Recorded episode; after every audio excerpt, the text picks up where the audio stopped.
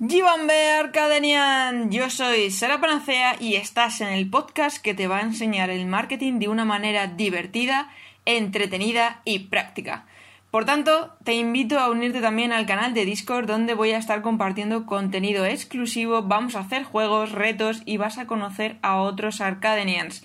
Únete ya porque es totalmente gratis y merece mucho la pena. ¿Por qué? Porque el marketing tiene un gran poder y si consigues dominarlo de una manera divertida y entretenida, vas a alucinar con los resultados. Así que vamos a aprender algo nuevo en este podcast de hoy. ¡Comenzamos!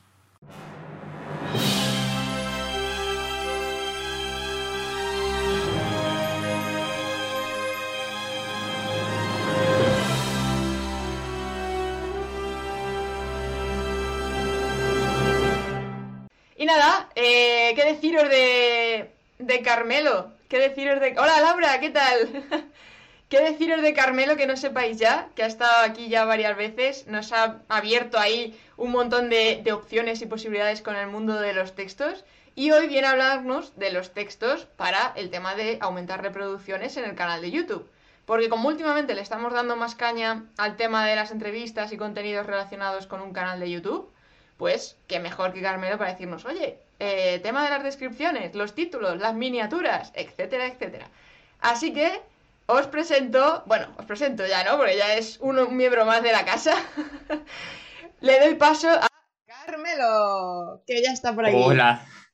Hola, muchas gracias por invitarme otra vez. Ya, de verdad es que ya no sé ni cuántos vídeos, podcasts hemos hecho juntos, pero ya van unos, unos, unos cuantos y, y muy guay. Además, últimamente estoy con bastante cliente de guion de vídeos, etcétera. Entonces, seguro que hay cosillas que hoy podemos compartir que a la gente le, le pueden gustar y podemos sacarle por ahí, por ahí bastante, bastante chichilla, la verdad. Tengo muchas ganas.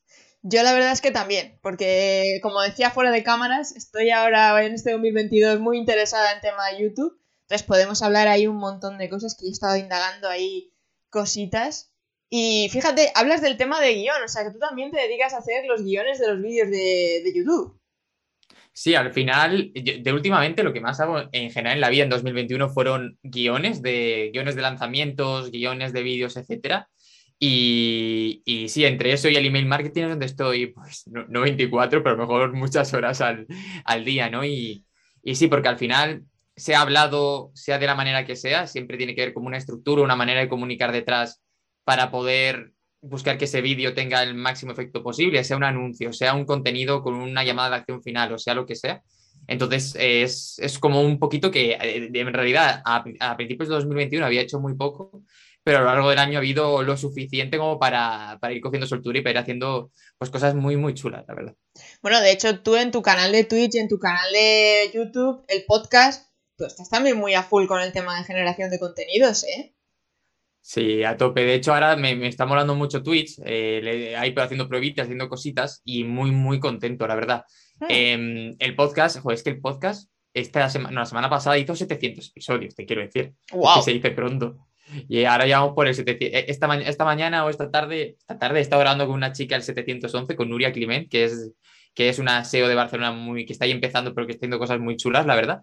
Y el podcast va a tope, que es como lo principal. Cuando yo empecé con Copymelo dije, mira, el, resto de cosas pues, me dan igual, pero me gustaría que un podcast estuviera todos los, todos los días. Eh, yo me propongo todos los días, luego hay días que fallo, días que tal, pero bueno, como todo en la vida, ¿no? Intentar que esté lo máximo posible.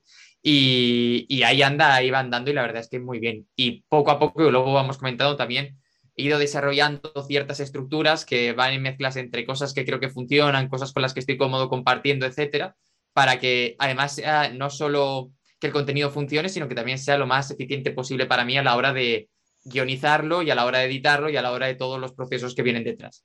Ese tema es muy interesante porque yo una vez hice por la comunidad de YouTube una encuesta de qué les interesaba más y entre ellas estaba el tema de la productividad y la mayoría estaban muy interesados en el tema de la productividad. Entonces, eh, tú que en este caso estás haciendo podcast casi, de, casi, ¿no? Es que yo diría que de manera diaria, el tema de estás haciendo Twitch, porque a mí me salta la notificación muchas mañanas que digo, qué chico más madrugador para hacer Sí, la verdad es que sí.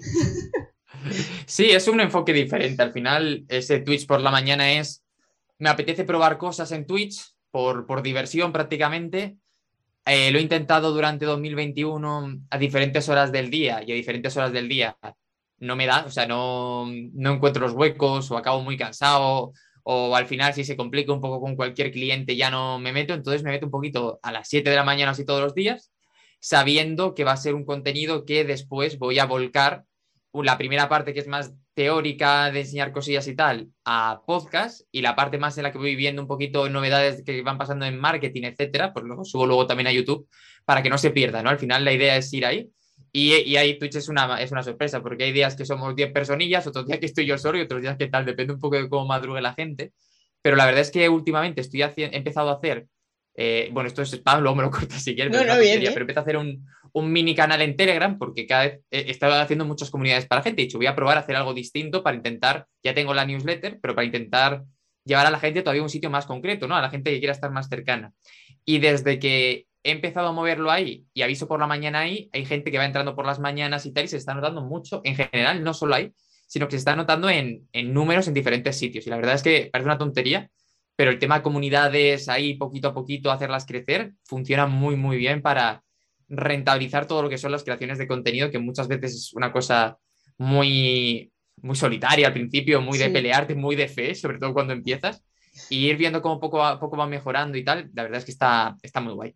Bueno, pues luego me pasas el enlace de ese Telegram y para cuando lo veáis grabado voy a dejarlo en la descripción o incluso ponlo ahora en el chat si lo tienes a mano. no se puede poner un, enlace si no eres la persona que lo tiene, ¿no? En el chat. O sea, si no, eres, si no es tu canal, creo. Sí, sí, sí puedes. Tú puedes estar como usuario normal. ¿Pero puedo poner enlaces? Sí. Eso es lo que, creo que no. O si no, pásamelo y, y, lo pongo yo tranquilamente. Hola Priscila, buenas noches. Aquí voy a poner, a ver, es que cuando estuve, no sé si va a salir ahí, se me pone como que se ha enviado, pero no sé si el resto lo verá. Cuando estuve haciendo una, otra de estas locuras de las 25, que creamos un embudo en 25 horas con los Digital Riders, con la agencia. Y a mí me tocó o sea, una hora normal de 2 de la mañana a 6 de la mañana, más o menos. Y éramos treinta y pico personas escribiendo emails. Y yo tenía, un, era Navidad, yo tenía un jersey de Pikachu. Entonces la gente me empezó a pedir que sorteara el jersey de Pikachu. Y yo dije que no iba a sortear el jersey de Pikachu porque no me daba la gana, ¿no? Básicamente. Y, y pero me pidieron el enlace. Entonces lo empecé a pasar muchas veces, yo lo ponía y digo, tío, no lo ven, ¿qué pasa? La gente es, es tonta, no lo veo. Que... Y era que no, no, como no era mi canal, no lo salían, así que lo tuve que pasar para que lo pusieran ellos. Claro, puede ser porque es verdad, ahora mismo no, no está saliendo el enlace por ningún sitio. ¿Lo ves? Te lo paso aquí por el chat y luego cuando tengas un ratillo lo pones. Si quieres, pero vamos, que ni te preocupes. Sí, sí, hombre, sí, eso está interesante. Porque yo también he tenido un poco esa experiencia, lo que pasa es que yo en vez de hacerlo por Telegram, lo estoy haciendo más por Discord. Porque como me Mi Discord se me hace muy grande, la verdad. O sea, para lo que yo quiero hacer de de ser productivo en cuanto a eficiencia, Discord se me hace como una montaña de. Se me hace como usuario, imagínate como persona que dirige un Discord, ¿sabes? Hombre, a ver, yo, por ejemplo, del tema de poder meter bots, que por ejemplo ahora estamos haciendo el directo o empiezo a o publico un vídeo en YouTube y demás, manda la notificación automáticamente y, por ejemplo, en ese sentido, me olvido un poco de. Hostias, se me ha olvidado compartirlo por aquí a la comunidad, tal y cual. Luego el hecho también de que puedes generar canales de conversación de bot, que eso también a mí me, gusta, por el hecho de poder conversar con la comunidad a viva voz, que no sea todo por escrito. No sé, yo por ese sentido me está gustando. Qué guay, pues lo, miraré, la verdad. Ahí, es que tenemos hoy en día tantas cosas que es que cada vez es más complicado elegir uno, elegir otro. Yo muchas veces tengo la sensación de que cada vez decantarse por uno es también dejarse a mucha gente fuera, porque si tú eres más de uno o de otro, no te metes en el otro. Yo al final tengo 800 herramientas, estoy con todas, ¿no? Hay que elegir algunas siempre. Esto es como decir, elijo Telegram, pero a lo mejor todo el mundo está utilizando WhatsApp, pero bueno, si alguien quiere realmente, se apunta. Ya ves. Se hace sacrificio. Y me comentabas que estás haciendo experimentos con Twitch. Tú ya sabes que yo también estoy ahí testeando con Twitch y no me ha terminado de convencer. ¿Qué le estás viendo tú a Twitch que te está enganchando tanto? A ver, a mí lo que me da, o sea, yo también hay que entender que yo muchas veces el no sé, no todos, pero muchos de los contenidos que grabo, los grabo de carrerilla, ya tanto tiempo grabando, tanto tal, que simplemente con tener la chuletilla, yo ya tengo como la soltura para ir haciéndolo y también la, la, ya la, desvergüenza de que si me equivoco corrijo sobre la marcha, pero no corto y paro y para atrás, ¿no? Entonces, Twitch me permite probar hacer estos experimentos, a eh, grabar a veces contenidos en directo, a ver qué pasa y interactuar con las personas que estén.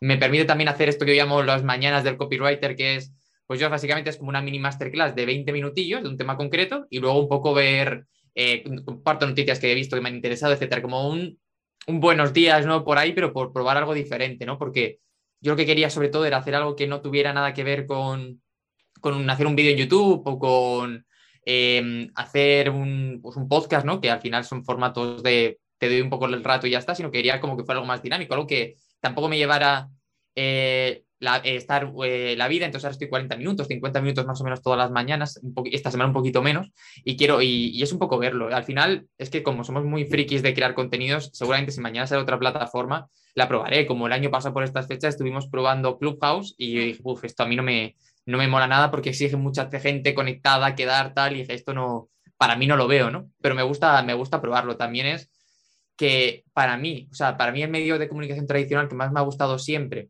ha sido la radio, que le he disfrutado mucho. Y aunque se supone que el podcast es la nueva radio, para mí Twitch tiene un poco ese aroma de, radio porque es en directo. Entonces muchas veces yo cuando estoy aburrido trabajando en algo y, y, a lo mejor tengo de fondo a alguien puesto, tampoco me complico mucho la vida, no lo estoy escuchando, pero me, me, gusta como consumidor. De hecho, yo creo que quitando podcast, es lo que más consumo, seguramente hoy, hoy en día consumo más Twitch que YouTube, porque por, por, entretenimiento, es como si me pusiera un canal en la tele, no porque esté buscando nada particular. Y, no sé, pues por ese sentido, pues por probar. Es que tampoco tiene mucho más. A ver qué se puede, qué se puede hacer. Sí que me gustaría en el futuro como buscarme una franja más decente para hacer algo o preparar algo con alguien. Pero bueno, ya llegará. Es que haré muchas cosas como para encima ponerme a pensar en darle más vueltas.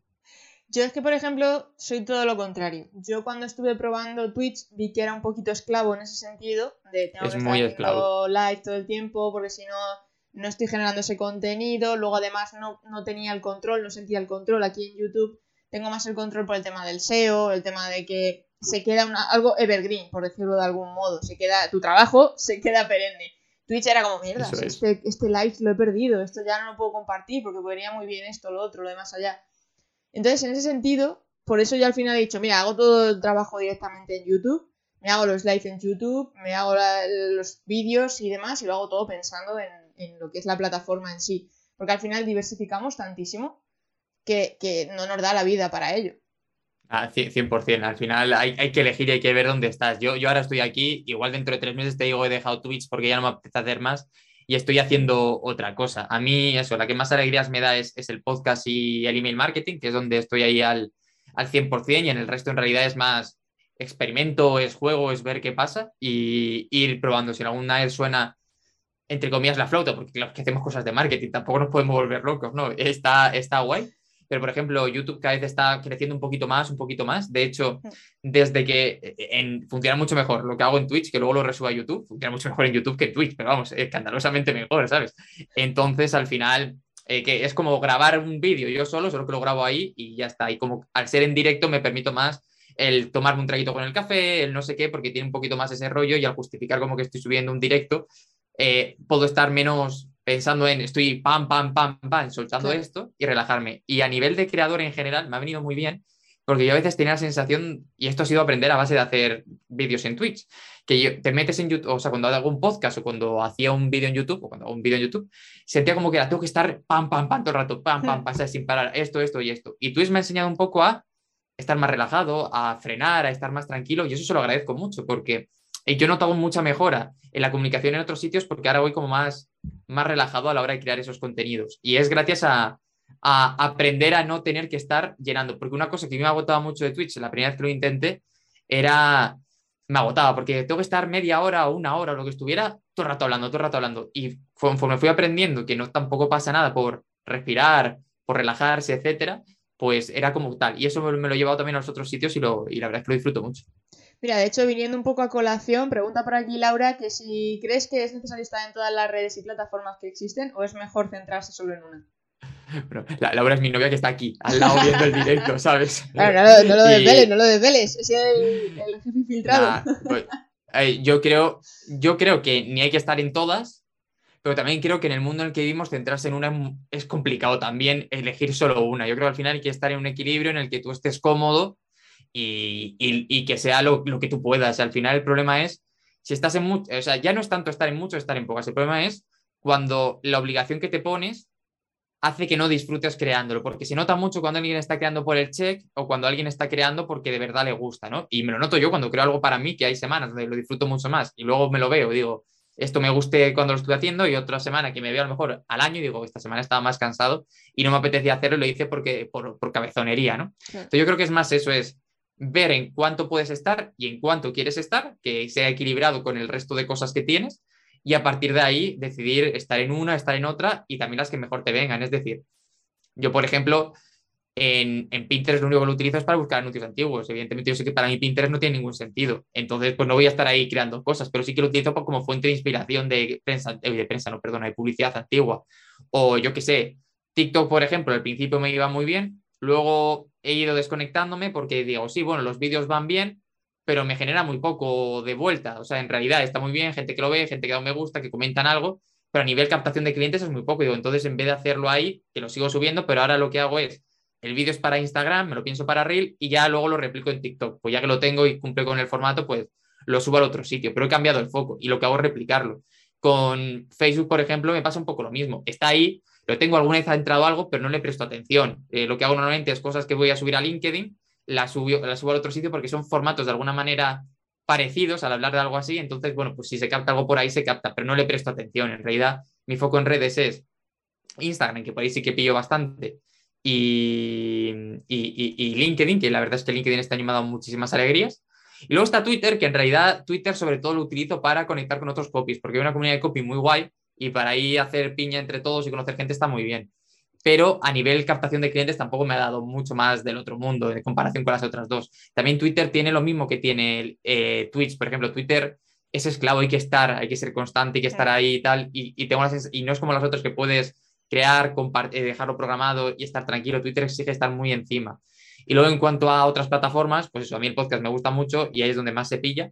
Y luego, bueno, pues está YouTube, que lo disfruto también, tal, pero si mañana solo pudiera hacer una cosa, me quedaría con podcast, con newsletter y, y si el, tema del canal de Telegram y tal funciona, que me lo estoy pasando muy bien, pues probablemente con eso también, porque le veo, le veo sentido y le veo, le veo, le veo lógica a ir eh, por, por, cómo estoy viendo yo los mercados, que yo sobre todo estoy metido en lanzamientos y tal, le veo que es más lógica hacer mini comunidades, mini tal, que luego puedas aprovechar para, ya no ni siquiera digo para venderles, sino para llegar hasta ellos, que está todo malo, la publicidad está más cara, la, eh, el tráfico frío cada vez funciona menos porque la gente tiene menos ganas, estamos menos tiempo en casa que hace un, año o dos años, entonces es ley de vida. Y, y, lo que yo veo es que gente que tiene comunidades, lo que está marcando ahora la diferencia mucho es tiene gente que te conozca de antes. Y si vas a gente fría, es cada vez más difícil venderles. Entonces, creo que tiene sentido. No, no porque ahora mismo tenga algo en cabeza, que sí que quiero sacar varias cosas este año y estoy trabajando en ello, y probablemente todo esto tenga luego un sentido y, ayude, pero también porque quiero probar un poco. Y también porque muchas veces son cosas que hago para clientes digo, ostras, vamos a experimentarlo también conmigo porque lo estoy haciendo con ellos y está yendo bien, vamos a probar a ver, a ver qué pasa. Y al final, por ejemplo, el canal de Telegram no es más que un, mini sitio donde yo voy compartiendo cosas, voy mandando algún recurso que no mando por otro sitio, porque tampoco voy a ponerme a mandar un recurso por Twitter, ¿no? Pero mejor algunas plantillas que utilizo, algunas cosas tal, pues las voy dejando por ahí a gente que le interesa, puedo hablar a la gente directamente si les pasa cualquier cosa y hablar con ellos tranquilamente. Ahora Telegram tiene la opción de emitir en directo también con el canal, entonces pues está ahí, si quiero hacer alguna sesión o lo que sea, pues lo puedo hacer. Y estoy, ¿os apetece que hagamos alguna sesión de algo un día de esto? Venga, guay, pues vamos a probar. Y es, es ir probando, la verdad, y pero bueno, seguramente ahora estoy en un sitio, dentro de tres meses estoy haciendo la mitad y a lo mejor en tres más estoy haciendo otra cosa más porque o tengo más tiempo o me apetece o me he vuelto loco y me ha dado por hacer alguna tontería más. Es que al final es darle, es, es ir viendo cómo te sientes. Sí, 100% además. Y sobre todo, yo lo del tema de la comunidad estoy también súper de acuerdo contigo.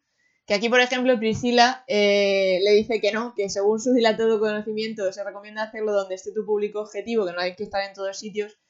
Pero el problema es que cuando estás solamente en una plataforma es un poco lo que decía Carmelo, ¿no? Que es que te limitas a que si esa plataforma desaparece has puesto todos los huevos en la misma cesta. El problema que tienen las plataformas es que no tienes tú el control, se te escapan. Claro, por eso la, yo estoy un poco obsesionado, siempre ya había estado obsesionado con la lista de correo, pero este año estoy bastante más, este año como si lleváramos seis meses, ¿eh? 20 días, como propósito me propuse darle más, y, ni siquiera con números, ¿eh? de hacer crecer X por ciento la lista de correos, sino anunciarla más, porque no la pones en ningún sitio, está en la web y si alguien entra la ve, pero no lo pongo, ni no lo ponía en los artículos, no lo ponía en, no lo decía en el podcast, no lo decía en nada y era como, espabilate y dilo un poco, cuéntalo un poco más, ¿no? Entonces, claro, iba creciendo, la súper bien. Claro, la lista tiene una apertura muy buena, estoy súper contento, la gente contesta los emails, eh, Pero claro, decía, ostras, es que esto que se lo pongo a todo el mundo en plan, oye, di que tienes cosas, yo conmigo no lo estoy haciendo, no sé si por vergüenza por cualquier cosa, ¿no? Entonces, pues le estoy dando más y se nota. Al final es que cuando mueves las cosillas se van notando. Y, es lo que dices, por ejemplo, en YouTube, yo, yo pongo siempre el mismo, el mismo ejemplo. Hasta hace, no me acuerdo cuántos años, eh, se podían monetizar los vídeos que hacías para niños en YouTube, pero un día YouTube dijo de la noche a la mañana que vídeos para menores no se monetizaban. Entonces, claro, si tú ponías todas todos los huevos en YouTube, te quedabas vacío. O sea, de pronto ya no tenías absolutamente nada y a ver cómo te llevabas a esa comunidad a otro sitio. Ah, es que es muy difícil. Y más sobre todo cuando cuando son plataformas donde no tienes correos electrónicos, donde no tienes tal. En LinkedIn todavía puedes hacer el chanchullo de descargarte los emails y enviarlos, porque lo puedes hacer. Pero también veo mucha, mucha gente que está tan obsesionada con subir seguidores que luego hablas con ellos y tienen muy pocos clientes o no les da. Y, y me sorprende porque es como, ostras, hay que al final en la vida tener un equilibrio. Yo hace los números en redes no los miro desde hace mucho tiempo, porque es como está bien, mientras vaya subiendo poco a poco, vaya yendo bien, vaya viendo repercusión, no tengo ningún problema. Claro, pero, pero veo mucha gente que está y que los va celebrando. Tengo tantos, tengo no sé qué, tengo no sé cuántos. Y, y luego no llego o tal, o no consigo clientes, y me resulta muy, muy particular, la verdad. Entonces, creo que al final lo que dice Priscila, que hay que estar donde esté tu público objetivo, pero es que también, por ejemplo, como copy, mi público objetivo son emprendedores. Entonces, los emprendedores están en prácticamente muchas plataformas de diseminado. Entonces, yo lo que hago es ir sembrando. Pero mi criterio con cualquier contenido es si solo se puede utilizar una vez, ese, contenido no vale. Es decir, por eso el podcast va a dos sitios. Por eso cuando subo un vídeo a Reels, luego lo replico en TikTok y a veces lo replico también en otras redes, porque ya que lo he hecho, pues lo paso también por ahí y no me cuesta absolutamente nada. Es decir, si yo viviera de la publicidad de YouTube, esto no lo podría hacer, porque mi objetivo sería mover a la gente a YouTube para que vieran los vídeos y me diera dinerito YouTube. O si viviera de Twitch, que evidentemente ni de, ni, de broma. Pero viviendo de los clientes, a mí lo que me interesa sobre todo es sembrar cositas para que la gente empiece, empiece a venir. Y al final mi experiencia siempre es, y la de todos es, cuanto más siembras, más llega y no hay más vuelta de ojo. Es que, hombre, a ver, también se puede aprovechar un poco lo que tú comentas. Yo, por ejemplo, estas entrevistas, pues luego las hago en Nuggets, entonces lo subo luego a Instagram y eso luego pues hago también un pequeño clip que sirve también como vídeo individual para YouTube. Lo puedo subir a TikTok. O sea que a fin de cuentas es saber también un poquito cuál es tu plataforma base, por decirlo de algún modo, y de ahí luego ya replicarlo al resto de cosas para que no te supongan un trabajo extra de ahora tengo que pensar un contenido para Instagram, ahora tengo que pensar un vídeo para YouTube. Y al final eso es lo que más suele quemar en ese sentido. Es escoger la plataforma con la que uno esté más cómodo. Por ejemplo, el tema de los podcasts. Hoy en día también el tema de los audios podcasts eh, está en el pico más alto. Hay una cantidad de consumición por ese, ese sentido brutal. Entonces, tú te puedes coger ese podcast, convertirlo en un reel eh, con la onda de sonido y subirlo para Instagram igualmente. O incluso un pequeño resumen, tal. O sea, luego ya se escoger donde cada uno esté más cómodo, pero sí que es verdad que hay que aprovechar la visibilidad que dan todas estas plataformas, intentar estar en el máximo sitio posible, porque te ahorras eso, te ahorras al, Claro, al máximo sitio, con el menor esfuerzo posible, sin que suene vago, pero siendo eficiente. Al final es, eso, intentar buscar que los esfuerzos merezcan la, la pena. Lo que no puedes estar es y, de hecho, yo una cosa que defiendo mucho es yo, yo voy siempre con bastante contenido adelantado, porque si no me agobiaría un montón. De, ostras, mañana no hay nada. Eso es un rollo. De hecho, cuando normalmente me pasa de, porque he tenido más clientes, porque he tenido menos ganas de crear o lo que sea, mañana no hay nada, muchas veces lo que me hago es, pues me dejo cuatro o cinco días sin publicar en el sitio X y aprovecho para acumular y luego ya vuelvo cuando vuelva a estar. Y esto antes era una cosa que no me hubiera permitido bajo ningún concepto porque era súper cabezota, pero ahora es, oye, que me he equivocado y la he liado con los podcasts, pensaba, y esto me ha pasado, me he ido de vacaciones, pensaba que tenía tres semanas acumuladas y entonces he estado tres semanas sin prestar atención y pronto he llegado a la semana dos y digo, ostras, que me queda uno. Y digo, bueno, pues la semana que viene no pongo, pero esta estoy aprovechando para crear y ya en la semana siguiente vuelvo y no pasa absolutamente nada. Evidentemente, cuando paras de hacer una cosa, ves una curvita para abajo en las estadísticas, siempre es así.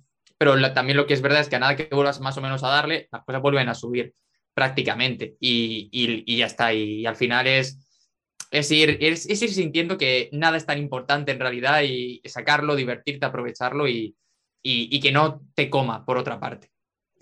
Y ya que hemos tratado aquí un poquito el tema de redes sociales, ya has tocado el tema de guion, que entonces guiones para, para empresas y sus contenidos, cuéntanos un poquito cómo estructuras tú esos guiones a la hora de, vamos a pensarlo en modo para los vídeos de contenido para YouTube.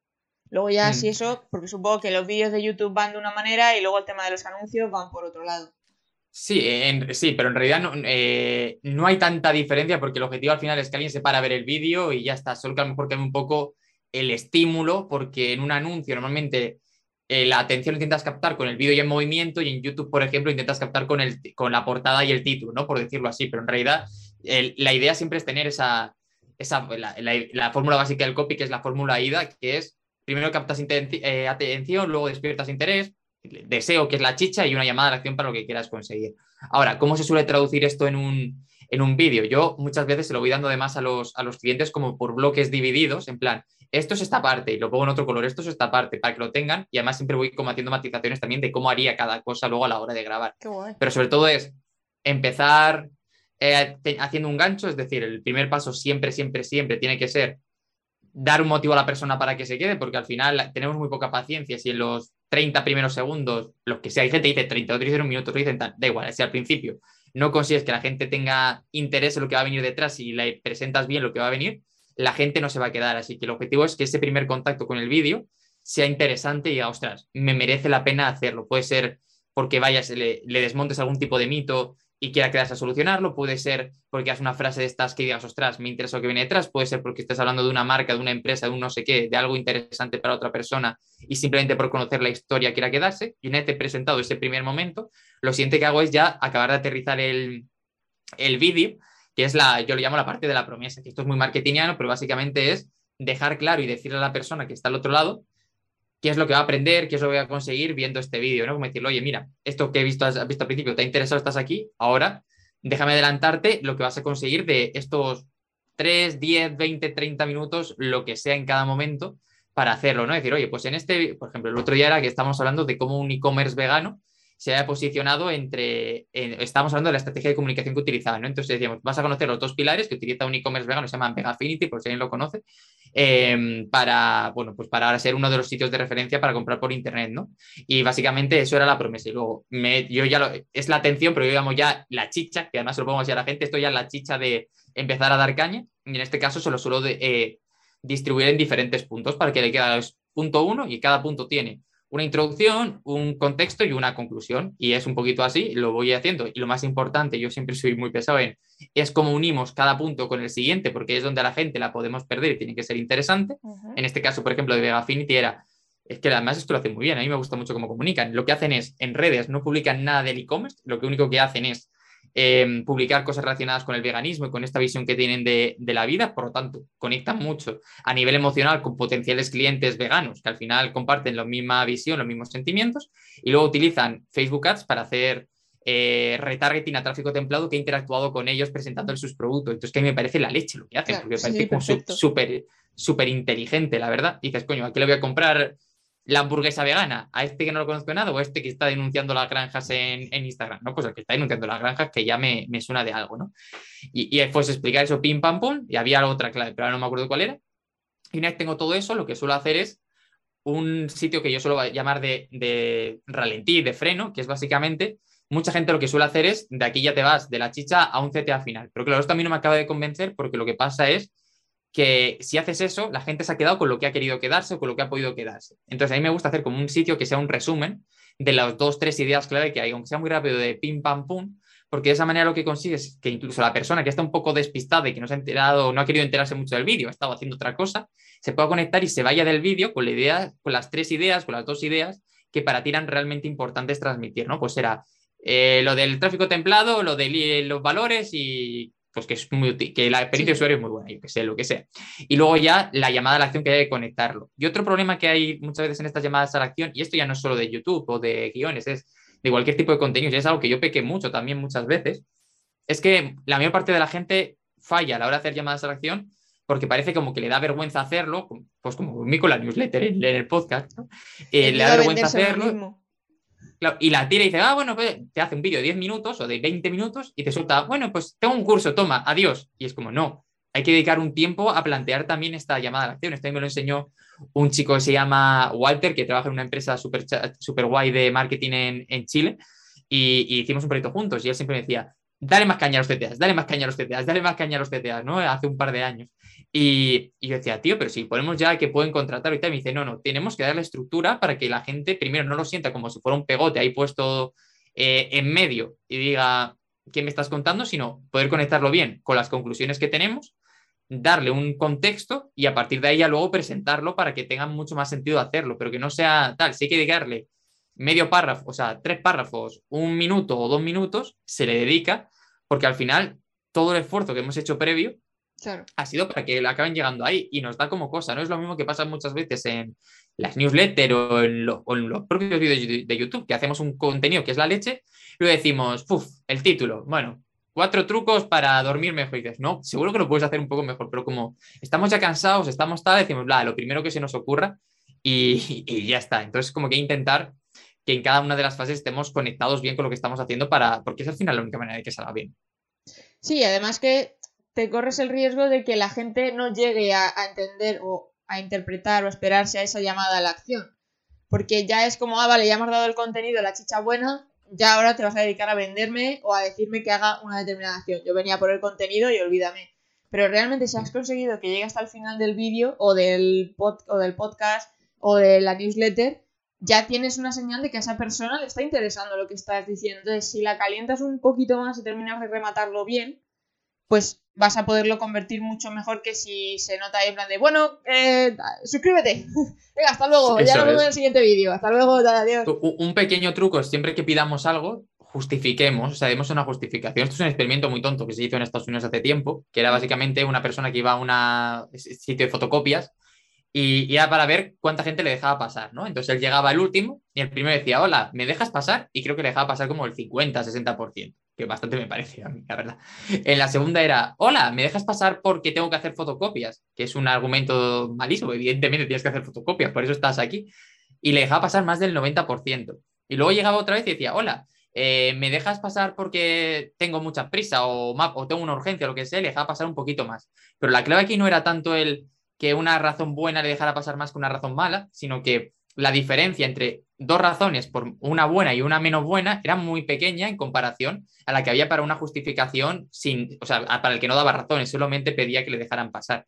Entonces, si cuando estamos haciendo esa llamada de acción le estamos dando un porqué a la persona para hacer clic, que bueno, que a lo mejor el CTA es dejar un comentario, tampoco hay que hacerlo mucho más, ¿no? Es dejar un comentario, es suscribirse o lo que sea, se le da un poquito más de contexto y es más fácil que al final la persona que va haciéndolo, porque su cabeza al final es, ah, bueno, tiene sentido, voy a hacerlo. Claro. Mira, por aquí Roberto habla del clickbait. ¿Tú qué opinas del clickbait?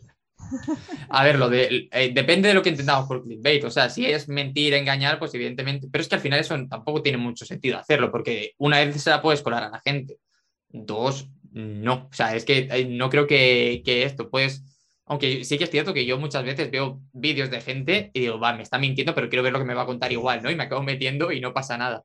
Pero también creo que hay que intentar, o sea, ser lo más... Yo, yo siempre digo lo mismo, ¿no? Igual que cuando el otro día me preguntaron en una entrevista, ¿tú qué piensas de, eh, de los vendehumos, de tal, o de los lanzamientos tal? Y digo, a ver, el problema no es que la promesa sea más grande o más pequeña, el problema es, el problema es cuando es verdad o es mentira. Si yo tengo una promesa enorme, pero soy capaz de cumplirlo, Hombre, mucha gente me llamará eh, vende humos porque al final ya hay mucho, mucho desconocimiento, no, perdona, mucho, mucha desconfianza en este mundo, ¿no? Pero si luego la gente, yo digo, oye, te voy a enseñar a ganar 3.000 euros a la semana, por decir una burrada, y, y tú vas ganando 3.000 euros a la semana con lo mío, no es un ser un vende humos porque te lo estoy dando. Si te digo que vas a ganar 3.000 y ganas 30, vas a decir que soy un desgraciado, evidentemente, y, y cualquier insulto que se te ocurra, pero porque es normal, porque te estoy engañando. Con los títulos pasa igual. El problema no es que el título sea más o menos exagerado, es que la persona al entrar dentro luego sienta que su expectativa se ha cumplido. Claro, cuanto más exagerado sea un título, mejor tiene que ser el contenido para cumplir la expectativa, porque al final más va a esperar esa persona. No es lo mismo decir los, las cuatro etapas que tiene un o, un checklist, las, cuatro, las cuatro etapas que tiene, por las que tiene que pasar un lanzamiento que funciona a increíble eh, los cuatro secretos que me hicieron ganar un millón de euros con mi lanzamiento. Ojo, cuidado. Y eh, incluso en este todavía tiene un pequeño matiz que es me hicieron ganar a mí, no es que te diga que lo, vas a ganar tú, ¿no? Claro. Pero ya está como dejando que hay un precedente que luego, si no lo haces, no funciona. Mientras estamos haciendo este vídeo, hay un cliente que está haciendo un webinar y es de guitarra flamenca. Te está enseñando a tocar guitarra flamenca. Y el otro día tuvimos como una sesión en la que él me, me hizo el guion y decía, mira, en esta sesión eh, vas a aprender, es para novatos, gente que está empezando o, que quiere empezar a tocar la guitarra o que lleva muy poco tiempo, etc. Entonces él decía, te voy a enseñar, eh, vas a aprender a tocar ritmos flamencos. Y yo le decía, no, no, no, no lo digas así, di, te vas a enseñar un método o una herramienta o un sistema un, o, un, o yo qué sé, un, paso a paso para que pueda tocar esos, esos ritos flamencos, porque no va a salir de aquí tocando esos, esos, esos ritmos, porque al final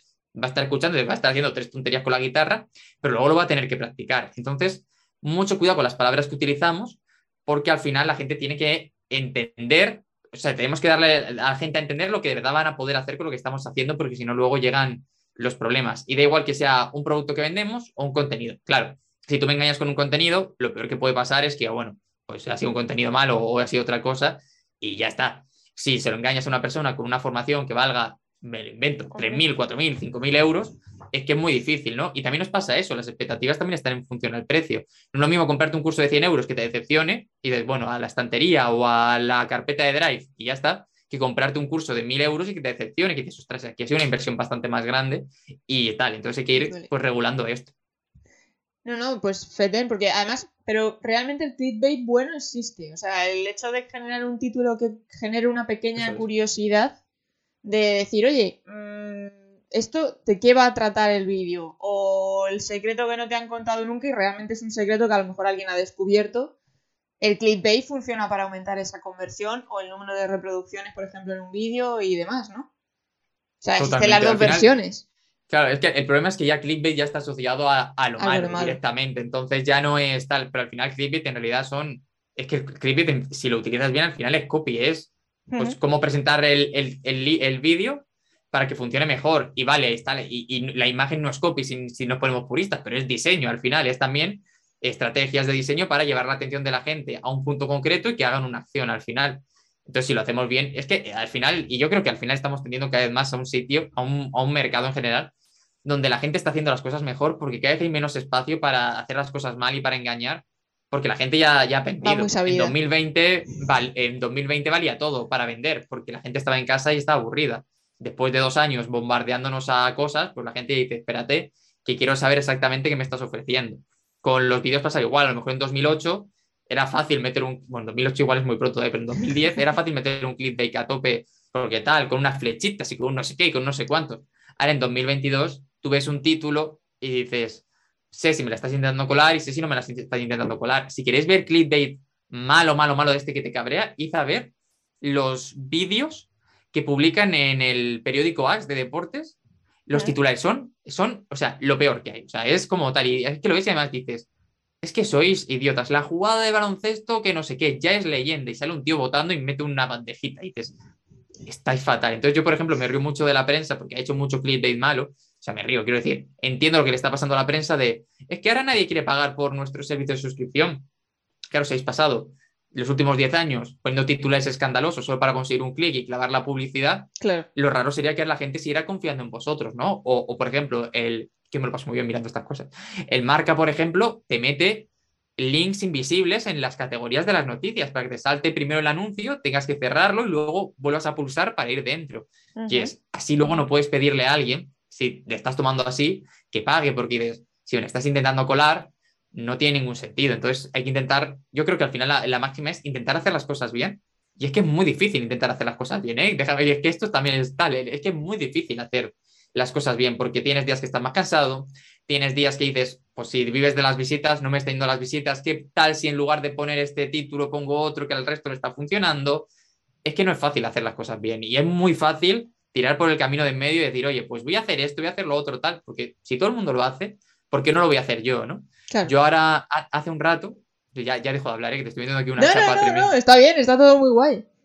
Yo, hay un, chico que yo sigo ya en la vida muy pocos deportes, pero me gusta mucho escuchar a gente que habla de deportes cuando estoy sí, aburrido porque me, entretiene, simplemente, ¿vale? Y hay un youtuber, bueno, que no es youtuber, que es periodista, que se llama Rubén Martín, que lo está petando en Twitch, ahora se está viniendo mucho a YouTube. Entonces, me gusta mucho lo que hace, pero últimamente se está metiendo también con mucho en los salseos y comentándolos y tal, y digo, evidentemente con esto se rasca visitas, evidentemente, y además te metes muy dentro de lo que es la gente que está viendo ese tipo de contenidos, pero igual no es lo que quieres a medio largo plazo, ¿sabes? Entonces también hay que pensar cuánto de lo que siembras hoy al final lo vas a conseguir. Y simplemente eso era como la conclusión final. No, no, no, no, pero está bien porque hay que tener un porqué siempre en las cosas. Cuando estás haciendo algo, ese porqué es interesante. Porque muchas veces la gente empieza con los canales, que sí, con los proyectos y demás, y no tiene ese, ese porqué detrás. Roberto es que tiene aquí una pregunta también que está bastante guay, que es el tema del CTA, eh, que dice que el CTA para vender en un vídeo de YouTube, ¿recomiendas que vaya al inicio, en el medio o al final? Esto depende mucho de cómo estructures el vídeo y qué estés haciendo, es decir, de cuánto necesita la persona para tomar una decisión. Es decir, si tu CTA es suscríbete al canal, igual después de presentar una propuesta interesante en, los 30 primeros segundos, se lo puedes pedir porque una suscripción en YouTube que es gratuita no pasa absolutamente nada. El riesgo es cero y si ya le ha parecido interesante lo que le has prometido, pues igual dice, ostras, pues esto me gusta para que me aparezcan más, ¿no? Pero, por ejemplo, si la, eh, perdón, la suscripción, si el CTA es vender un curso de lo que sea y, y, la persona, y tienes que pasar por una serie de etapas de conciencia de esa persona para que acabe diciendo, me interesa este curso, igual si lo cuentas al principio no tiene sentido, porque dice, ¿qué me estás contando? Mi curso no sé qué, si me venías a hablar aquí de un truco para vender más, ¿no? Por decirlo así. ¿Por qué me vendes ya el curso de venta? No, no está preparado. Entonces, ese vídeo se hace así para poder llegar. Los famosos PLFs, estos que se han hecho muchos años de los cuatro vídeos, etcétera, se hace así para poner a la gente en un bombardeo constante de información para llevar a la gente a un punto donde vea de verdad lo que se le está vendiendo como una oportunidad. Y no lo digo como algo malo, si puedes hacer bien, lo puedes hacer mal, como todo. Pero esa, y no se vende al principio porque la gente, o sea, porque se intenta poner una situación a una persona para que tome una decisión en determinado contexto con unas determinadas ideas. Si se vendiera al principio probablemente no funcionaría. Pero cuando haces una cosa de estas también tienes que estar muy atento porque si de pronto empiezas a ver que la gente tiene ganas de comprar al principio, decir, igual no me merece la pena tampoco esperar hasta el final, ¿no? Pero al final es intentar entender cuál es el proceso de compra, dónde se encuentra tu cliente y cuánto necesita es que no me gusta esta palabra, ¿no? Pero de adoctrinamiento, no lo entendamos como algo malo, sino adoctrinamiento en el sentido de. Vamos. Eso es, eh, de entender una serie de ideas para poder hacerlo. Esto es al final como, ¿qué, ¿qué hago? ¿Una página de ventas larga o una página de ventas corta? Depende de un montón de cosas. No es que funcione una mejor que peor. Yo al final, yo soy del criterio de cuando el producto es desconocido o para la persona a la que vamos o es caro, normalmente hay que justificarlo más. Es decir, si yo te intento vender un Bolivic por 0,20, que no sé cuánto cuesta un Bolivic, pero 0,20, no necesito mucho. Con decirte, vendo Bolivic 0,10, te lo envío a casa gratis, pues probablemente si quieres escribir, pues ya lo tienes. Pero si en lugar de un Bolivic te intento vender una pluma de 37 euros, probablemente voy a tener que justificarte mucho más el hecho de que esa pluma valga 37 euros, ¿no? De que merezca la pena hacerlo así. Entonces, no es tanto donde lo colocamos por de base, sino qué hacemos, si no hacemos con ello es que a lo mejor si estás haciendo una lista de reproducción con muchos vídeos y tú sabes que la gente ya te conoce porque SEO, SEO, SEO, o que tienes una masa crítica de, gente que te ve que ya conoce quién eres, igual lo puedes meter al principio sin problemas. Por poner un ejemplo, Romo Alfons muchas veces hace los CTAs al principio aquí en YouTube. ¿Por qué? Porque todo el mundo sabe quién es, le buscas y dices, este es el loco del SEO. ¿Para qué lo va a esperar? Si va a sacar otra vez que pues lo cuenta al principio porque hay mucha gente que ya va a estar deseando meterse desde desde la anterior. Pero si te fijas, en el anterior CreceTube que hizo, la venta CreceTube no la puso al principio, sino que se hizo un CreceTube Light de esto, un CreceTube Elite que lo llamó él, de una semana entera, que fue durante Semana Santa, donde estuvo cuatro o cinco días compartiendo cosas contigo y el último día te dijo, ahora te lo vendo si quieres. Y era precisamente por esto, para hacer todo este proceso, para decirle a la gente, si estas cuatro días te han parecido la leche, imagínate, no sé cuánto, un año conmigo o lo que sea, ¿no? O sea, al final es un poquito eso. Sí, además que luego también existen trucos para dentro del propio YouTube. Eh, el hecho de que para que haya mayor conversión o mayor acción con esos CTAs, principalmente pues hacer una pequeña rotura de patrón, que se suele decir, o, en el momento adecuado en el que ya le has dado tantísimo contenido o se lo están pasando tan bien, que es que al final por impulso casi eh, deciden darte ese like o esa suscripción o ir a ver tu página web porque les ha parecido tan chulo lo que les has estado dando hasta el momento que dicen, hostias, vamos a ver qué, tenemos por aquí. También un poco en ese tipo de, estructura. Totalmente. De, hecho, yo, por ejemplo, soy un usuario muy particular de YouTube que cuando veo un vídeo de alguien que conozco, automáticamente normalmente le doy like antes de ver el vídeo. Mientras se carga le estoy dando. Y cuando es de alguien que no conozco, me lo tiene que recordar, porque si no se me olvida, como no se lo da al principio, porque no sé quién es, pues es como, pues se me ha olvidado y muchas veces no lo doy. Pero a lo mejor si estoy viendo un vídeo tuyo, por ejemplo, Sara, que ya sé quién eres y que tal, y mientras está cargando ya te estoy dando el like, pues digo, me va a gustar lo que voy a ver. Entonces, a veces hay que recordar lo del like. Al final, si eh, siempre se dice, lo puedes decir en cualquier momento porque es algo que no cuesta nada, pero al final se dice, por ejemplo, también porque al ser una cosa que no tiene ningún tipo de riesgo, hmm. si alguien se ha tragado 6 minutos de vídeo, 10 minutos de vídeo, no le va a costar nada darte el like porque ostras, lo mínimo después de todo lo que me ha contado es que yo se lo pueda devolver de una determinada manera. Totalmente, totalmente en ese sentido. O sea, pero mira, eso es un dato interesante porque yo no sabía que había perfiles que daban like directamente antes incluso de que se empiece a reproducir el propio vídeo. Pero pues yo creo que esto pasa un montón. me gustaría mucho hacer un experimento que un día, una semana, Instagram, LinkedIn, cualquier red social, quitara mm. los nombres de las publicaciones. Y veríamos seguramente que mucha gente que da likes y todas esas interacciones a, determinadas personas no se las daría. Veríamos que se la da por nombre y a gente a la que a lo mejor no le quieres dar un like porque te cae mal o lo que sea, se les daría muchas más. O sea, que consideras que también muchas veces el impulso de tomar la acción viene también por, por empatía y por conexión con la persona correspondiente que hay del otro lado. Ah, eh, hay mucha gente que me pregunta, ¿cómo puedo aumentar la tasa de apertura de mis emails o que la gente lea más los emails? Y evidentemente puedes hacer virguerías con los asuntos, puedes hacer tal, pero lo que realmente funciona es que cada email que abra la gente se encuentre algo que le guste, porque si le gusta, el siguiente lo van a volver a abrir. Y si le caes bien a esa persona, lo va a volver a abrir. Yo envío un email insisto, todos los días, prácticamente todos los días. ¿Qué hace que la gente vuelva? Que yo, o sea, ¿qué creo que hago, qué hace que la gente vuelva? Yo lo que intento es contar al principio de cada email una pequeña historia para que la gente tenga algo entretenido y no sea como, bueno, te voy a hablar de un consejo de copy otra vez y digas, bueno, pues para un mes está bien, pero para dos no, porque dos esto. Entonces yo empiezo con eso y luego al final el consejo de copy es una cosa mucho más concretilla al final, pero intenta ser lo otro. Entonces, al final es, es eso. Yo, yo abro newsletter por quién, por quién le ha escrito muchas veces, no por el título, pero no porque como la ha escrito él la quiere abrir, sino porque mi cerebro ya asocia leer a fulanito con el hecho de...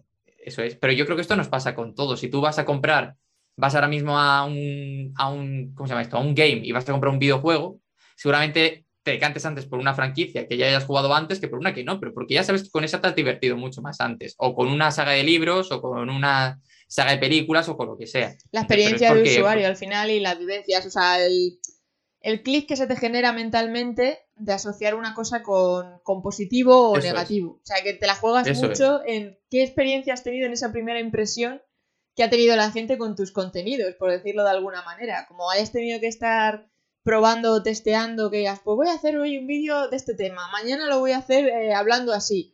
Pues puede llegar que la gente no conecte y ahí pierdas un poco el gancho y toque un poco retomarlo de alguna manera. Total, yo por ejemplo sé, o sea, sé, creo que una persona que me contesta tres o cuatro emails es muy difícil ya que se vaya de la lista. Y a lo mejor luego está mucho tiempo sin, sin leer el correo porque tienes miles de cosas más por hacer. Pero ya hay como una conexión un poco más, ¿no? O yo, por ejemplo, intento mucha gente que me dice, oye, pues tal, no sé qué, a ver si un día quedamos. Yo siempre digo, pues la semana que viene nos tomamos un café virtual y, y, nos vemos, ¿no? Para ver qué tal. Y sé que cuando se generan esas conexiones es luego más difícil romper la relación. Pero no luego por eso, pero sé que la consecuencia es, es esa. Igual que cuando alguien que yo admiro más me contesta o lo que sea, es más difícil que aunque luego no le lea, pues me pueda desconectar más de lo que hace, que le deje de recomendar o cualquier cosa. Evidentemente, todos nos acabamos cansando de las personas y de escuchar siempre lo mismo. Yo, yo el ejemplo que pongo siempre es, yo a Joan Boluda hace años lo he escuchado todos los días. Claro. Ahora no, porque lleva, después de escucharlo un par de años, tal, está muy guay y sigue haciendo cosas muy chulas. Y de vez en cuando le escucho porque me gusta mucho lo que comunica o los podcasts que hace pero simplemente el cuerpo te va pidiendo también cosas nuevas y es normal ir dependiéndose de cosas, hacer cosas tal, también tú vas cambiando como persona de que consume determinados contenidos, vas evolucionando y vas viendo, vas viendo cosillas. Totalmente, totalmente de acuerdo. Has comentado el tema del storytelling.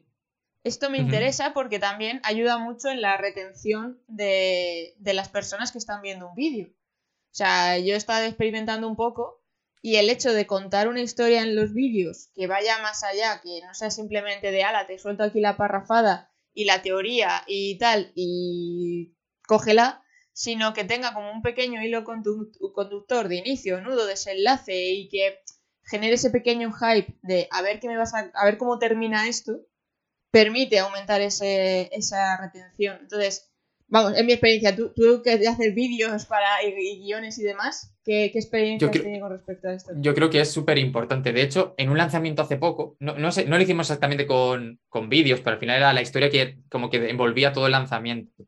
Era sobre, bueno, era, era un lanzamiento para Alex Izquierdo, que de hecho hoy estaba haciendo por ahí clases y está yendo muy bien, pero esto es del anterior. Y lo que hicimos fue como crearnos un personaje de un emprendedor que se encontraba en la situación a la que le queríamos vender. Pues oye, eh, tiene una serie de problemas, etcétera. Lo llamamos José, creo, ¿no? José Pérez, con un nombre súper eh, cualquiera, genérico en España, ¿no? Por decirlo así. Entonces, empezábamos como contando su historia, tal, no sé qué. Esto era antes de que empezaran los, los vídeos del desafío que hizo. Entonces, el último de los emails de, que a mí me gusta llamar emails de adoctrinamiento, concluía como, eh, no me acuerdo exactamente cómo, pero al final era, la idea final era, al final, José, también eres tú. Somos todas estas personas que estamos peleando por tal. Y, no, bueno, bueno, bueno, es que cuando luego revisamos las tasas de apertura de los emails, es que era, era una, absoluta, una absoluta vergüenza de 70%, 80%, lo veíamos y yo me reía solo, o sea, pero nunca me ha pasado algo así. Y me reía solo, solo, solo con el chico que había hecho la estrategia conmigo, que era como, esto cómo puede ser posible. Y luego se mantuvo altísima, que en un lanzamiento normalmente empieza alta y luego va decayendo conforme van pasando. Pero a lo mejor del primer al último email, a lo mejor el primero había quitando los de bienvenida y tal, que eso sabré normalmente, pero a lo mejor en el primero de la primera historia había un 80 y pico y en el último había un 60 y pico. Y dices tú, se nos ha ido completamente de las manos esto. Y funcionó muy bien, aunque había poca gente en el lanzamiento, pero funcionó muy bien porque a lo mejor había 300, 400 personas. Porque de alguna manera la gente se conectó mucho con esa historia, se sintió muy identificada y dijo, ostras, me van a hablar a mí. También, claro, al final esto es difícil hacerlo a la primera. Este era el tercer lanzamiento que hacíamos en tal y fuimos perfilando el mensaje cada vez más, también para ver cuál era el hueco que una persona como Alex, por ejemplo, quería ocupar dentro de, este, ¿no? Entonces, él es un auténtico crack y ahora encontrará además su mensaje y lo va a reventar, porque además tiene un mensaje muy sano, muy tal, y va a ir súper, súper bien.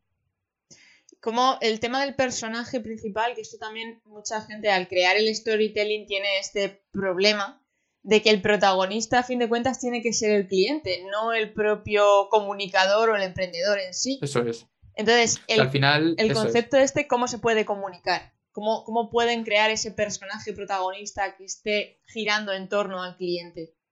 O sea, al final yo creo que hablar de uno mismo como emprendedor es... Hay, hay dos situaciones, es decir, si tú eres un gran referente, es decir, si tú, vamos a poner un ejemplo súper exagerado, si tú quieres aprender a jugar al baloncesto y Michael Jordan saca un entrenamiento, que te cuente su historia y que él sea protagonista, no pasa nada, porque tú quieres ser como él. Entonces, al verle a él, de alguna manera estás intentando proyectar en él lo que tú quieres ser. Entonces, está guay. ¿Qué pasa? Que si no eres Michael Jordan, o ya no al si no eres un Russell Branson de la vida, un tal, y, y, te quieres poner como mega referente y no lo eres, al final quedas como muy forzado, como muy tal, y la gente no conecta contigo.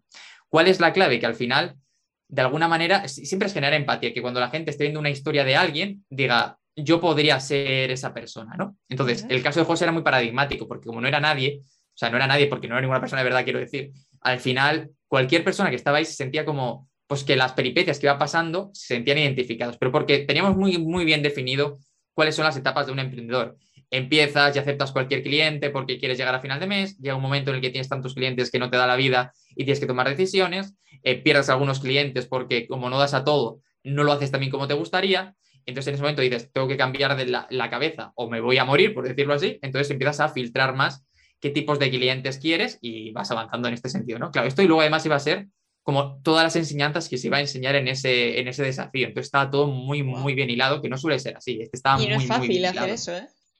Eso sí que es una obra de arte. Una, una, charla entre los que estamos en lanzamiento, hablando y riéndonos. No hubo mucho más esto y dijimos, lo hacemos, pues para adelante. Que al final, como salen las mejores ideas en realidad. Y, y, salió así. Y fue por hilarlo bien. Si no, la clave es que sientes se sientan identificados. ¿Qué pasa? Que muchas veces cogemos testimonios al azar o los ponemos muy, muy ahí, los lanzamos. A mí una cosa que está haciendo ahora Javi Pastor, que me gusta mucho cuando hace sus lanzamientos y sus cosas, es que, bueno, que ahora ya hace muy poco lanzamiento, que ahora hace ya mini lanzamientos así muy, muy distintos y me mola mucho lo que está haciendo, es que en lugar de meterte, pues te voy a contar la historia de fulanito, que era un pringao, ya debe de escribir, que es un poco el foco general que se suele hacer, hace que la propia persona escriba el email, que luego en realidad no sé si lo escribe la persona o lo escribe Javi poniéndose en los pies de esta persona, que no tengo ni idea y tampoco creo que importe tanto a la hora de la verdad. Pero lo importante es eso, que de alguna manera nos sintamos identificados. Entonces, hay dos maneras de sentirte identificado. Está tu, estaba a tu nivel y ahora está un poquito por encima, que es donde tú quieres llegar, que es, oye, fulanito, eh, volviendo al ejemplo del baloncesto, José Pérez era jugador de baloncesto del equipo de barrio y utilizando estas estrategias, esto es muy marketingero, pero bueno, por forzarlo un poco, ahora está jugando en las categorías, está jugando en el Real Madrid, por decir un aburrado, bueno, en el Real Madrid, está jugando en segunda división de manera profesional, que sería como una promesa bastante más, no asequible porque es inviable, pero sí más, más realista, por decirlo así. O soy Michael Jordan y te voy a enseñar a tal. Entonces, ahora estamos haciendo un lanzamiento con, con Víctor Cooper, que no sé si supongo que la gente sabrá quién es, pues estamos haciendo con él. Entonces, con él, entre muchas otras cosas, es más sencillo porque ya tiene una, tiene una marca tan potente que contando sus propias anécdotas funciona, porque la gente se siente identificada con él, lo admira tal. Es muy fácil, muy fácil no, pero es bastante más sencillo que si estuviera haciendo ese lanzamiento yo, ¿sabes? Que no me conoce nadie en ese sector. Entonces, eso es intentar generar esa, esa empatía. ¿Cómo se hace esto? Eh, yo veo mucha gente que, que, lo fuerza mucho porque al final eh, como que hace emails y hace propuestas donde eh, como solo de eso y entonces es muy claro que lo estás intentando hacer, a mí lo que me gusta es que cada email tenga su propia narrativa, su propia historia, para que la gente se sienta conectado. Voy a poner un ejemplo muy tonto, pero hace poco yo para una persona que hace formación para opositores, escribí un, y yo sé que más o menos la gente que está viendo sus emails tiene 30 y pico o 20 y muchos, 30 y pocos, eh, él me, que es la edad que tiene la persona que tiene el negocio. Y, un día estuvimos hablando y me dijo, ah, yo de pequeño veía a Oliver y Benji. yo, pues, pues, vamos para adelante con Oliver y Benji. Entonces hicimos un email basándonos en Oliver y Benji, pero no en Oliver y Benji normal, sino además yo muchas veces tiro de flashes que se me van viniendo a la cabeza de cosas que yo he visto, escuchado, etc. y era un capítulo especial de un chaval que quería ser como Oliver, pero no le hacían caso, entonces iba a jugar a, Italia o no sé qué. Da igual, en el fondo da igual. Pero la clave aquí era que, aunque era muy bueno, eh, lo que pasaba es que como no era muy bueno en Japón, donde había jugado al principio, pero no se adaptaba a jugar en Italia. Entonces, claro, el problema era que sus compañeros le daban de lado y que el entrenador no le sacaba. ¿Qué tenía que hacer? Identificar cuál era la clave del juego en Italia para poder luego eh, ocupar un puesto en el campo, simplemente. ¿Por qué hacíamos esto? Porque la idea que vendíamos detrás del lanzamiento es que para, para superar una posición no hace falta ni ser un gran estudiante ni muchas cosas, sino que lo que hay que hacer es dominar la habilidad básica para conseguir pasarla, que es tener una habilidad de memoria, unas estrategias de memoria muy potentes, porque al final una posición es memoria pura y dura. Entonces intentábamos unir estas dos ideas, pero el 80% del email era, era, era la historia del Oliver y Benji. Entonces, yo intento hacerlo así porque me parece que cuaja mucho mejor. Otra manera de hacerlo es esta, como esta, o con cines, series, etcétera, o que funciona muy bien porque si ha visto la película otra persona o la serie, funciona de lujo, o con, o con personajes a los que admiren, pero que estén, no estén lo suficientemente lejanos como para pensar, no tiene nada que ver. A mí lo que me gusta en estos casos es traer a alguien que no tenga nada que ver con lo que estamos vendiendo, pero que de alguna manera su filosofía X para hacer algo sí que tenga ese sentido. Yo he hecho emails hablando de Carolina Marín, he hecho emails hablando de Nintendo DS, al final, haciendo de Spider-Man, sé que da igual, si al final, mientras tenga un poco de sentido, todo vale. Y la experiencia me dice que esos tipos de emails además funcionan mejor que simplemente un email agresivo de ventas. Al final la historia es darle contexto a, a lo que estés enviando o lo que estés contando en un vídeo, da igual, para que la gente lo quiera escuchar y no esté pensando en me está queriendo vender directamente, sino que vayamos como por el, un poquito el camino un poquito más alargado, pero que a la gente nos abra ya la puerta para escucharnos y no seamos nosotros tirándola abajo. Claro, que es un poco también eh, por, por ese hecho que tienen tantísimo éxito el tema de los videoblogs, el tema de cuando explican, oye, pues yo hice esto y me funcionó. Y como es más modo, digamos, un storytelling de, pues mira, yo tenía este problema y empecé a hacer no sé qué y me salió bien y lo he solucionado y te voy a contar paso a paso cómo lo, pude hacer. Va un poco también en esa línea de, contar ese storytelling, porque claro, a mí me choca un poco que si, por ejemplo, tienes que contar, oye, los, mm, los secretos para poder posicionar un vídeo entre los más recomendados.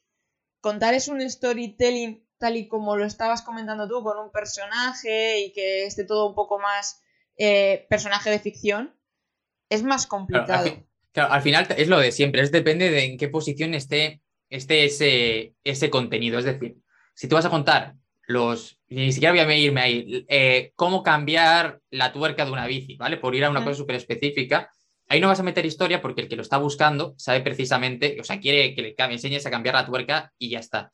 En este caso, que yo te estoy diciendo era una secuencia de emails de a lo mejor una semana, entonces necesitamos un aliciente para que la persona vaya abriendo el correo en todo momento. Eh, yo, por ejemplo, el podcast, yo, tengo, por ejemplo, en podcast, eh, tengo la sensación de que es un formato que no es tan agresivo como YouTube. Es decir, yo en YouTube tengo aquí, estoy viendo un vídeo y si no me gusta, zastas. Pero el podcast normalmente tienes el móvil en el bolsillo, los cascos puestos y no vas a cambiar igual. Entonces, arrancar con una historia, que es lo que intento hacer yo en cada episodio, algunas veces mejor, a veces peor, a veces se me olvida, es muy factible porque la gente tiene mucha más paciencia. En YouTube tienes que dejar primero mucho más claro cuál es la propuesta que estés haciendo. Pero, por ejemplo, con, este cliente que hablábamos antes de la estructura de, de Vegafinity, al final Vegafinity era la historia para luego contar una estrategia de vender en e-commerce. pero utilizamos una historia que estuviera relacionada con ellos y que a la gente le pudiera interesar. Si yo te cuento una historia de Oliver y Benji, me vas a decir, oye, chico, vete para afuera. Pero si te cuento la historia de cómo lo hace una marca que está yendo muy bien y luego utilizo la propia estrategia de la marca como para conectarlo con lo que yo te quiero enseñar y vender, sí que tiene mucho más sentido. Así que es como intentar entender un poco. También depende mucho del cliente, no es lo mismo venderlo a un ingeniero que a un dibujante de cómics, te quiero decir. Es un poquito ir por ahí. Sí, que también por eso mm, van bien el tema de crear eh, vídeos para YouTube que tengan como una especie de un hilo conductor entre unos vídeos y otros. Para, yo que sé, que no solamente en caso de que sean tutoriales o cosas así, que no solamente sean vídeos contando la teoría y ya, sino que metas un poco también de tu experiencia, de una historia vivida, relacionada, y que luego puedas continuar la historia mm, a posteriori en otro vídeo también. Decir, oye, pero esto lo contaré en otro vídeo más detenidamente por tal, tal, tal. Y también es una manera de enganchar a la gente sin llegar a ser todo 100% una historia, por decirlo así.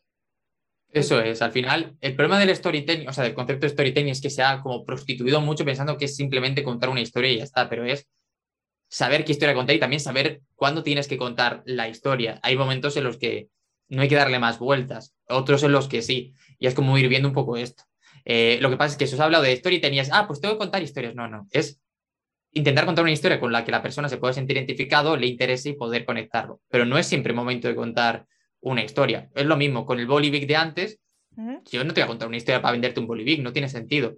Pero si con la pluma, te digo que era la pluma que utilizaba eh, la marca de las plumas que utilizaba George Lucas para dibujar los primeros bocetos de Star Wars y que ya no existen y que solo quedan tres plumas, pues ya tiene mucho más sentido esa historia, ¿no? Para venderte esa pluma a un público al que estamos yendo. Entonces, básicamente eso, es como intentar identificar bien dónde estamos. No, no, no, Feten. Eh, bueno, ya llevamos una hora eh, se me ha pasado volando. Eh, no te quiero entretener tampoco mucho más porque me decías que estabas cansaete, que has tenido un día ahí de Un, poquito. Pero me, lo estoy pasando súper bien. Yo ¿eh? también, te un montón este rato. Está siendo genial y hay un montón de contenido que, vamos, brutal. Yo me estaría aquí, ya lo sabes, por eso te invito tanto. Es que yo estoy encantada de tenerte aquí. Yo igual. es un placer. Pero mira, Roberto nos preguntaba por aquí que recomendáramos una estructura de guion. Mírate la grabación, Roberto, porque eso lo hemos hablado antes. Lo que sí que. Y, si quieres un, libro, a ver, si, si quieres el libro, el libro que es, yo no he podido acabármelo, me parece infumable, pero es el libro de guion, eh, se llama El guion y es de. Un segundo. De, a ver, ahí lo, es que lo tengo ahí. De Robert McNee. Eso es como el, libro por excelencia de guion, pero es un tocho infumable. Si no, yo te recomiendo uno que se llama. Eh, es que creo que está en el salón, pero se llama Diseño Narrativo y es de no sé qué, Feijó, vale, pero búscatelo, es un autor español, y te cuenta un montón de estructuras, además está orientado también a conseguir objetivos. está súper, súper bien. Y además, el autor tiene un canal en Telegram en el que comparte todos los días, hay cosillas narrativas y cosas así. Él lo que hace, eh, algunas veces es para mm, contar historias y más, él también está metido, por ejemplo, en el mundo de hacer juegos, entonces él le pone historia a algunos juegos, es, la leche. Entonces, eh, lo recomiendo mucho, mucho, mucho. Jorge Feijó creo que se llama, pero no, me, no lo sé decir ahora mismo. Pues lo buscaremos. De todas maneras, si eso lo voy a buscar eh, yo en Google y lo compartiré luego por Discord y dejaré el enlace también en la descripción, si lo consigo encontrar. Jacobo Feijó, madre mía, que no me salía el nombre. Pues luego lo, buscamos. Y todos los enlaces de lo que estamos hablando lo voy a dejar luego en la descripción tranquilamente. Eh, yo el de guion sí que me lo he leído, pero por el tema de producción audiovisual y demás, me me le he tenido que trabajar bien. Y la verdad Yo no pude. tiene, tiene cositas. Es más un libro de consulta, seguramente, que de, que de este, para leértelo de una sentada es muy, muy, muy difícil. Sí, no es de estos que digas, oye, pues me siento aquí tranquilamente bajo el sol a leerme. No, no es de los típicos libros teóricos. Me voy a poner a estudiar como si fuera para un examen después y a ver, y a ver de qué te acuerdas. Pero diseño narrativo es como una versión muy light, con cosas muy chulas, la verdad. Además, te cuenta que hay diferentes estructuras para en función de las emociones que quieras conseguir o del tipo de historia que estés contando y mola mucho, te dice, aquí metes un pico para arriba, aquí relajas, aquí tal. Entonces, si quieres más guion puro y duro, o sea, tal, está muy, muy bien. Y luego está pensando si se me ocurría alguno más, así como más marketingiano, y yo te diría que es que no, en los libros de Russell Branson te habla mucho de estructuras de webinar y tal, y ahí también puede haber mucha, mucha chicha. Todo lo que es la saga Secrets que tiene está muy bien también para eso. Pero ahí es también, eso es como muy de venta, lo otro es un poquito más narrativo que hace como una mezcla de todo, pero que la verdad está muy, muy bien. Que se puede adaptar a cualquier tipo de, formato realmente. Puedes estarlo aplicando a podcast como lo puedes estar aplicando en tu webinar o en el mailing, ¿no? Totalmente. Está muy bien, está muy bien. Pues tomamos nota y, lo compartiré. Luego lo busco y lo comparto concretamente. Pues nada, Carmelo, muchísimas gracias. Copimelo aquí, en la nave de Arcadetín de nuevo. Muy feliz, muy feliz de estar gracias a ti. De nuevo. Y, y, nada, diles dónde te pueden encontrar. Ya habéis visto todo lo que sabe aquí Carmen. Bueno, Roberto ha borrado un mensaje, no sé lo que querrías decir. Roberto, todavía estás a tiempo si lo quieres decir. Mientras Incluso si era un insulto, ¿eh? lo puedes dejar, no hay problema. También, no pasa nada. Y si hay faltas de ortografía, tampoco pasa nada. Nada, nada. Muchas gracias por las recomendaciones. Si tienes alguna dudilla más, nos escribes y te damos alguna más, que seguro que luego se nos ocurre cual, cualquiera. nada, pues para encontrarme al final es copimelo.com, ahí está todo centralizado. Estoy intentando hacer cambios en la web desde hace mucho tiempo, a ver si ya de una vez me, me pongo de verdad a hacerlas. Pero ahí cualquier cosilla, si no me puedes escribir por cualquier red social que contesto, intento contestar siempre, a veces tardo más, a veces tardo menos, o un email y, siempre, siempre estoy ahí. Tu web ya de por sí mola mucho, tienes, se nota que eres copy. Ah, pero estoy dándole una vuelta, es que este año quiero hacer muchas cosas, entonces estoy dándole muchas vueltas a todo. Oye, pues cuando quieras hacer lanzamiento o presentación de algo, estás más que invitado aquí a hablar de ello, ¿eh? O sea, pues tú mira, me puse de fecha, me puse de fecha, sacarlo en septiembre de 2021, estamos en enero de 2022, así que voy un poco mal, pero ya llegará, te avisaré seguro. No pasa nada, esas cosas nos pasa a todos los emprendedores siempre. No ponemos fecha Es que al final, cuando esto es muy, muy tal, pero si tengo que decidir entre dejar de hacer una cosa mía, una de un cliente un día y estoy muy cansado, lo que acaba al final es la mía. Y necesito unas vacaciones solo para ponerme con lo mío, un plan una semana intensivo para sacarlo de verdad. Pero bueno, ahora ya, desde que ha empezado el año, sí que es cierto que estoy ya por fin avanzando, no tanto que avanzo. Entonces, cuando estén las cositas un poquito más puestas para salir, eh, pues vendré a contarlo y lo contaré en general por los sitios, porque hasta entonces tampoco quiero contar mucho más. Ay, ay, ay, generando hype, generando hype, curiosidad. Totalmente. Pues muchas gracias, tenéis su página web ahí arriba, encima suyo, para que lo tengáis todavía mucho ah, más claro para ir directos. Y millón de gracias, Carmelo, de verdad. Ahí arriba, darle. Eso es. Nada, muchas gracias a ti por invitarme y volveremos a otra seguro. A tope. Un besazo enorme. Chao. Chao.